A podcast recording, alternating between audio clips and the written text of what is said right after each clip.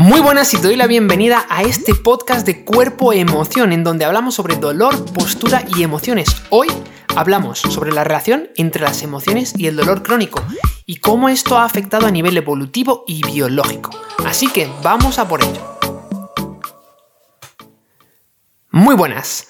Bueno, para, para entender la relación que hay entre las emociones y el dolor crónico, tenemos y tienes que comprender cómo se construyen las emociones. Y para entender cómo se construyen las emociones, tenemos que entender y observar al cerebro lo primero.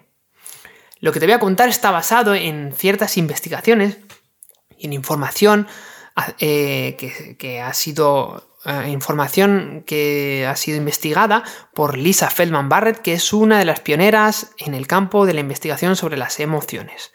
Y lo, que tienes que comprender desde ya el primer mensaje es el siguiente, y es que el cerebro controla tu cuerpo. El cerebro controla los sistemas de tu cuerpo. Pero y no solo eso, sino que el cerebro es parte de tu cuerpo, por lo tanto, tienes que entender tu cuerpo como un todo. El cerebro está conectado con todo. Es como que el cerebro es el sistema mm, que controla todo con multisistemas alrededor, alrededor de ese sistema que es el cerebro, pero que está englobado dentro de un sistema único, ¿vale? Un todo. ¿Por qué? Tenemos que entender que esto es importante. Pues porque normalmente la gente piensa que el cerebro simplemente sirve para ver, para hablar, para pensar, para sentir. Y eso es cierto, pero también es cierto que el cerebro se encarga de desarrollar y ejecutar tareas que son fundamentales y vitales. A nivel evolutivo, las investigaciones han mostrado que el dolor ha jugado un papel fundamental en la evolución eh, y en el desarrollo de sociedades y comunidades para la supervivencia y para la transmisión de los genes de una generación a otra, de una generación a otra. Y esto es una de las claves, uno de los pilares y una de las bases de la biología. El sobrevivir y el duplicarse o adaptarse eh, a las circunstancias. El dolor es un fenómeno interesante, complejo, multifactorial y que su enfoque a nivel comparativo con otras especies pues puede ser mm, en casos en unos casos puede ser útil y en otros pues no tan útil. Por ejemplo, lo que te puedo expresar y comentar aquí es que hay animales que tienen nocioceptores. ¿Qué narices son los nocioceptores? Vale, son emails. Así te lo digo, son emails. ¿Vale? Son neuronas sensoriales que responden a daños o a posibles daños y que se encargan de enviar emails, mensajes de posibles mm, amenazas a tu cerebro a través de la médula espinal. ¿Para qué? Bueno, pues mm, para, para, que el cerebro pueda mm, enviar señales de vuelta y tomar decisiones y acciones y realizar tareas críticas. ¿Vale? Bueno, esto sucede en animales y también sucede en las personas. Lo que pasa es que en las personas la respuesta es distinta porque hay un comportamiento. ¿Vale? Mira, quiero que observes esto que es muy interesante. Hay algunos enfoques y teorías que dicen que el dolor eh, es, un, es, una, es, una, señalización, tiene una función de señalización para, para comunicarse con otras personas y que ayuda a regular nuestros sistemas nerviosos y a lo que te decía antes, a sobrevivir y a mm, traspasar tus genes de una generación a otra. La presencia de personas puede hacer que la experiencia del dolor sea más o menos intensa. De hecho, hay estudios que se han dirigido, que se han hecho y se han experimentado eh, observando que a lo mejor personas que estaban con tratamiento de cáncer pues sentían menos dolor por el hecho de estar acompañados de personas eh, que se preocupaban, que les daban cariño, etc. Y esto en cierto modo es de sentido común. Lo que tenemos que comprender es que tu cerebro está siempre regulando tu cuerpo. Y tu cuerpo está enviando información de vuelta, reenviando el email, ¿vale? Está reenviando el email de manera continua durante el resto de tu vida. Siempre, eso está sucediendo siempre. Y el cerebro está procesando la información para determinar, bueno, pues qué significa y qué hacer en ese contexto. Y en última instancia, tomar decisiones. Y esto es muy importante porque tú te pasas el día tomando decisiones. Y, esto es lo complicado y lo interesante, ¿no? ¿Vale? Mm, ¿Cómo, cómo, lograr eh, interpretar la información que recibe tu cerebro para tomar decisiones que sean mm, más funcionales. Las emociones y la emoción es una percepción. Y es curioso porque esa percepción sucede antes de que tú seas consciente de esa percepción. Es decir, primero la percepción y después es el ser consciente de la percepción. Por ejemplo, cuando vas a beber agua porque tienes mucha sed, bebes agua, han pasado 20 minutos y ya no tienes sed, pues porque eh, a los 20 minutos ya el, agua eh, se ha introducido en el torrente sanguíneo, ha cambiado la osmoralidad de tu cuerpo y entonces tu cerebro ha recibido la información de que estás hidratado. Es una señal biológica que tarda 20 minutos. Sucede lo mismo cuando juegas a un deporte, al fútbol, al tenis, al ajedrez, que tu cerebro está procesando información para predecir. Para predecir, está mm, recibiendo información y predice. En el caso de la comida es lo mismo. Cuando comes, se segregan ciertas hormonas, ¿no? O cuando tienes hambre se segregan ciertas hormonas como la grelina y cuando ya te has saciado, pues eh, se segregan otra serie de hormonas como la leptina, por ejemplo, y te dice, vale, ya estás saciado, no comas más. Esto suele suceder 20 minutos después, no es instantáneo. Pero hay procesos que son ultra rápidos, que no pasan, que pasan ultra rápido, no tardan 20 minutos, son muy rápidos. Por ejemplo, si yo te digo, ni te menciono, eh, imagínate una, una, manzana jugosa, fresca, o una fresa roja, mm, sabrosa, mm, con sus hojitas verdes alrededor, qué rica, ¿no? Pues a lo mejor empiezas a salivar o empiezas a, bueno, incluso te cambia el humor. ¿Por qué? Pues porque tu cerebro utiliza, utiliza mm, caminos neurológicos para entender qué significa para ti una manzana o qué significa para ti una fresa, porque hay ciertas asociaciones y entonces se produce como un acoplamiento entre esa asociación y esos, mm, esos mecanismos neurológicos para que tu cerebro interprete. ¿Por qué? Pues porque tu cerebro es un órgano que se encarga de predecir. Quédate con esta palabra. Tu cerebro se encarga de predecir. Se encarga de predecir de qué sucede en tu cuerpo, de qué sucede alrededor de, ti, en tu habitación, donde estés. Si estás en un centro comercial, por ejemplo, pues tu cerebro está ahí mm, procesando qué hay alrededor, de que no te roben, de a dónde tienes que ir, etcétera, etcétera. Y esto es muy importante, tu cerebro hace predicciones en base a experiencias pasadas para determinar y predecir qué es lo que va a pasar en el futuro, a corto, a medio o a largo plazo. Y esta predicción del cerebro se inicia con una respuesta motora y acaba con una predicción sensorial. ¿Qué quiere decir esto? Bueno, pues que mm, si por ejemplo tú te sientes amenazado, lo que va a suceder es que eh, tu cuerpo se va a poner más tenso, tus músculos se van a poner más tensos, va a aumentar la frecuencia cardíaca y vas a tener una, una predicción sensorial que van a ser las sensaciones que tú experimentas en tu cuerpo. ¿Vale? Y esto es importante, por ejemplo, cuando se reprimen emociones. Porque si hay emociones reprimidas, lo que pasa es como que hay constantemente una respuesta motora. No constantemente, pero de manera muy mm, constante. Estas predicciones que tu cerebro hace son tanto para experiencias placenteras como para experiencias no tan placenteras. E incluso para experiencias que tú puedes identificar como neutras, ni placentero ni no placentero. Lo que hay que comprender es que eh, como, el cerebro es un sistema biológico, se preocupa de hacer esas predicciones en base a regular la energía, como por ejemplo la glucosa, y se preocupa de que haya confort. Y esto es sentido común. Si tú vas a tu trabajo caminando, vas siempre a ir por el camino más corto. No te vas a ir por el camino más largo de repente porque hoy te has levantado y dices, va, hoy voy a ir por el camino más largo. No. ¿Por qué? Pues porque tu cuerpo tiene un presupuesto. Tu cuerpo tiene un presupuesto. Tu cerebro eh, se encarga de desarrollar, de manejar eh, cómo interpretas tú eh, a través de tu cuerpo el mundo.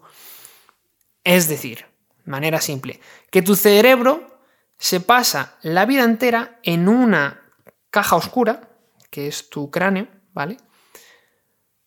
Y que se encarga de recibir información, cambios sensoriales desde tu cuerpo y desde lo que está externamente. Y lo que tu cuerpo, lo que tu mm, cerebro hace es, pues, no solo causar una serie de consecuencias y predecir y tomar decisiones, sino que también se encarga pues eh, de procesarlas. Y esto es lo que a nivel filosófico se llama mm, un, problema, un problema reversivo eh, y, un problema reversivo. Bueno, lo que para tenerlo de para que lo comprendas de manera más simple, tu cerebro se encarga de interpretar y darle un sentido a las sensaciones que vienen desde tu cuerpo. Simplemente eso, ¿vale? Mira, presta atención. Esto es muy importante con lo que te comentaba sobre que el, cuerpo y el cerebro tienen como un presupuesto, ¿vale? El 20% de tu energía eh, metabólica, ¿vale? De, tu presupuesto metabólico es un 100%. Pues 20% va a ser utilizado por el cerebro. O sea, que sale caro. Sale caro, el cerebro sale caro. Eh, es decir, tu cerebro tiene un presupuesto para el oxígeno, para la glucosa, para mantenerte vivo. En este presupuesto es como si hubiese ingresos, no, ingresos y gastos. Ingresos es como un mix entre ingresos y gastos, podría ser una nueva palabra, pero eh, hay un presupuesto entre ingresos y gastos. ¿Vale? Entonces, ¿qué son los ingresos? La comida, descansar, dormir, meditar. ¿Qué serían gastos? Aprender, moverte, ejercicio, enfadarte, mantener emociones reprimidas, por ejemplo, el ejercicio es un gasto, pero es una gran inversión, porque tu cuerpo se adapta ante esa situación, como se adapta ante esa situación, el presupuesto aumenta. Por ejemplo, por el contrario, el estrés es un gasto muy costoso, al igual que la depresión, la frustración, las emociones reprimidas. ¿Por qué? Pues porque requiere una gran cantidad de energía que gastas, pero que no aumenta el presupuesto. Entonces, más gastos, menos ingresos. Así de simple todo lo que tú sientes, tu cerebro se encarga de construir. Si tu sistema metabólico está afectado de manera negativa, tu cerebro va a aprender peor, ¿vale? Quédate con esto, esto es muy importante. Porque un modo de, de enfocar, de tomar acciones para revertir el dolor crónico, es comprender que todo lo que sientes sucede en el cerebro. Y que cuando estas cosas que suceden en tu cuerpo o en el mundo no son predecidas por tu cerebro, ¿vale? Lo que sucede es que hay una oportunidad para aprender nueva información y actualizar las predicciones. ¿Qué quiere decir esto? Pues que si tú tienes dolor de repente y experimentas un fuerte dolor que nunca has experimentado, tu sistema de alarma se enciende y dice, ¿qué, narices es esto? ¿Qué está pasando? A mí esto nunca me ha pasado. No hay experiencias, ¿vale? Entonces ahí está la, la ventana de oportunidad de aprender y reprogramar. Y, si no lo haces, continuarás experimentando dolor y el dolor crónico se puede entender como una enfermedad del cerebro, porque es una enfermedad biológica como por ejemplo la depresión. Entonces, pues esto es importante porque para revertir esta situación, lo que tú tienes que entender si tienes dolor o si tratas a personas con dolor es que es, es que es una cuestión de realizar pequeñas exposiciones en pequeñas dosis, porque lo que haces es dar una señal al cerebro de aprendizaje en pequeñas dosis, y si lo ajustas de la manera adecuada en cada estadio, lo que haces es recalibrar el cerebro, el sistema, poco a poco. Por ejemplo, el uso del lenguaje eh, se dice que es bastante importante en el tratamiento del dolor, porque no es lo mismo que tú digas que tienes dolor, que tienes molestia, que tienes una sensación incómoda y es importante tanto que tú entiendas y nombres la sensación como que si tratas con personas con dolor, utilices el, lenguaje adecuado. Lo que estamos aquí hablando es sobre la influencia que tienen los pensamientos eh, y, de, y de que tú puedes influir a tu cuerpo físico para aumentar ese presupuesto y para regular tus emociones. Porque, mm, claro, es que tú piensas que tienes un presupuesto ahí, físico y emocional, y, eso pues eh, es necesario que, haya un, no un equilibrio, sino que esté lo más optimizado, lo más optimizado posible. Porque mm, ambos, porque la emoción eh, se entiende como una experiencia psicológica, pero es una experiencia física también. Cualquier emoción genera una respuesta fisiológica y eso genera una respuesta a nivel físico. ¿Vale? Pero bueno, es un todo al final, es lo mismo. Entonces tu cerebro se encarga de controlar que tu cuerpo pues eh, siempre esté recibiendo información, enviándolas, como lo del email. Envías el email, lo reenvías. Envías el email, lo reenvías. Tu cuerpo y tu cerebro están tu, cuerpo y tu cerebro están constantemente así. Lo que pasa es que tú normalmente no te das cuenta de eso. Por ejemplo, tú no eres consciente constantemente de tus latidos por minuto, de tus pulmones expandiéndose cada vez que inhalas y que exhalas, de tu temperatura. ¿Por qué? Porque esos son, son patrones de acción fijos. Ya he hablado sobre esto en mi canal de YouTube y es muy interesante. Son patrones de acción fijos que son automáticos y que son necesarios, porque si no, eh, pues tú imagínate, o sea, el, presupuesto que tiene tu cuerpo, o sea, se desbordaría, habría mucho gasto, habría muchísimo gasto. Pero ¿qué pasa? Que cuando hay dolor o cuando hay una situación mm, turbulenta en tu situación de vida, lo que sucede es que instantáneamente empiezas a prestar un montón de atención a esa situación. Y ahí es donde lo que te digo, ahí está la oportunidad o de mm, aprender y crear nuevas memorias o entrar en un círculo vicioso que te va a tirar para abajo. Esto, mm, esto es lo que los filósofos llaman un ensimismamiento trágico. Eh, es lo que he referido a, esa forma, a, esa, a prestar atención en tu cuerpo ante esa situación nueva. Pero cuando es a lo mejor trágico, pues sería cuando es ya obsesivo y demasiado. Claro, a nivel evolutivo, uno de los beneficios que, eh, que tenemos y que ha desarrollado el cerebro es recibir esta información, comprimirla para tomar decisiones y así poder sentirnos tranquilos, calmados, mm, bien, es lo que la gente llama humor, porque si tú tuvieras que estar pendiente constantemente de tu, mm, de tu frecuencia cardíaca, de tu respiración, etcétera, etcétera, un control absoluto, pues es que es un gasto de energía brutal. Pero claro, esos sentimientos están siempre ahí, a nivel consciente o a nivel inconsciente son características de tu conciencia que están siempre contigo y por tanto tampoco hay que obviarlas.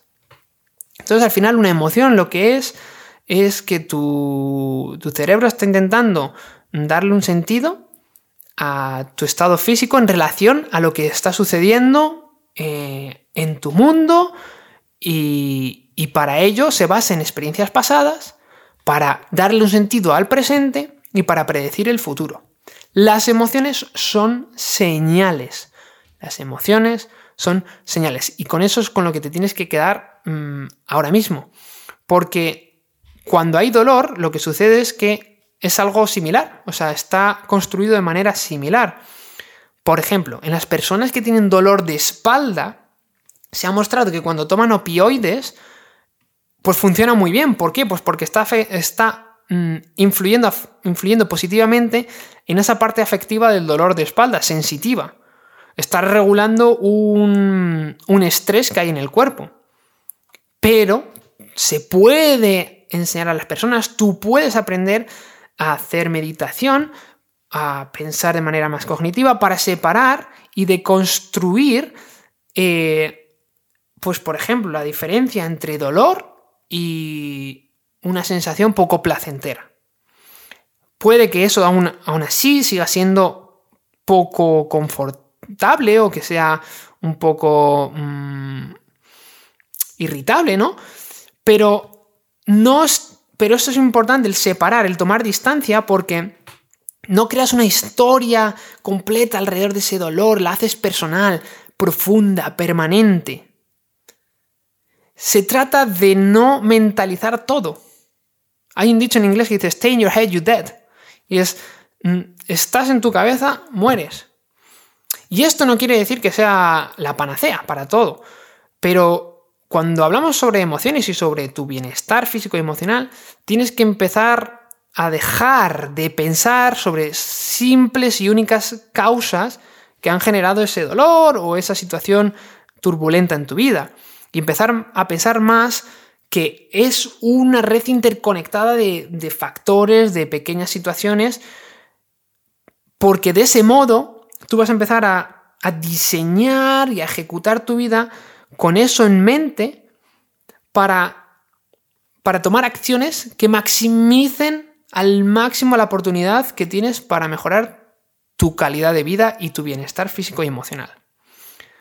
Es al final un enfoque integral para que tu sistema inmune, y tú que eres eh, parte de ese sistema inmune y que controla mm, pues, otros sistemas, pues, eh, pues pueda estar lo más fuerte posible para evitar, evitar que haya ciertos mm, factores que influyan en, en el desarrollo de enfermedades y en el mantenimiento del dolor.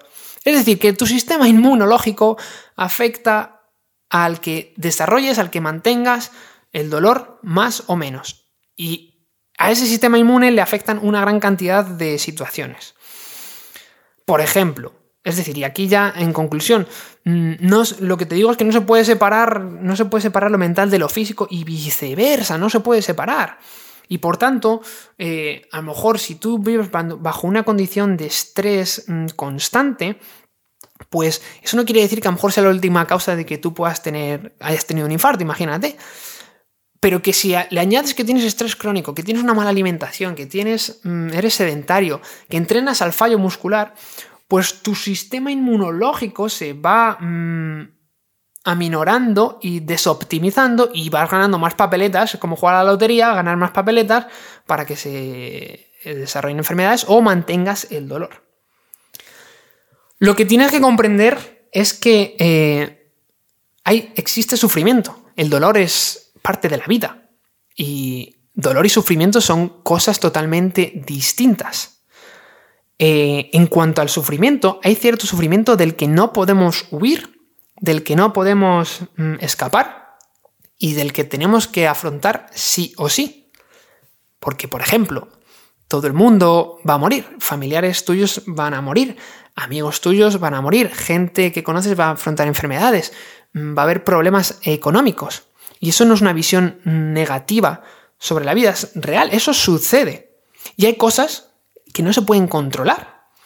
Pero hay mucho sufrimiento que es autoinfligido, entendiendo por qué es autoinfligido, porque no tomamos responsabilidad de nuestras acciones para tomar decisiones, para perseguir nuestro bienestar físico emocional. Y eso es una de las cosas que es muy importante que te quedes si has llegado hasta este punto.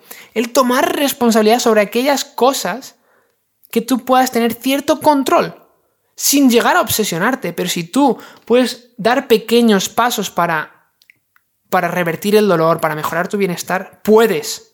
Hay leyes físicas, fisiológicas.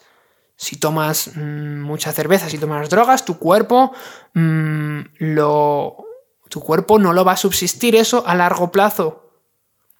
Si, mm, son pequeñas acciones de las que a lo mejor tienes que quitar y otras acciones que incluir. Esto, mm, pues bueno, no significa que tengas que tener control sobre todo, porque eso es una utopía. Pero pregúntate sobre qué tengo que empezar a tomar responsabilidad, tanto para tomar nuevas acciones como para romper y dejar y soltar viejos hábitos que no son óptimos para ti.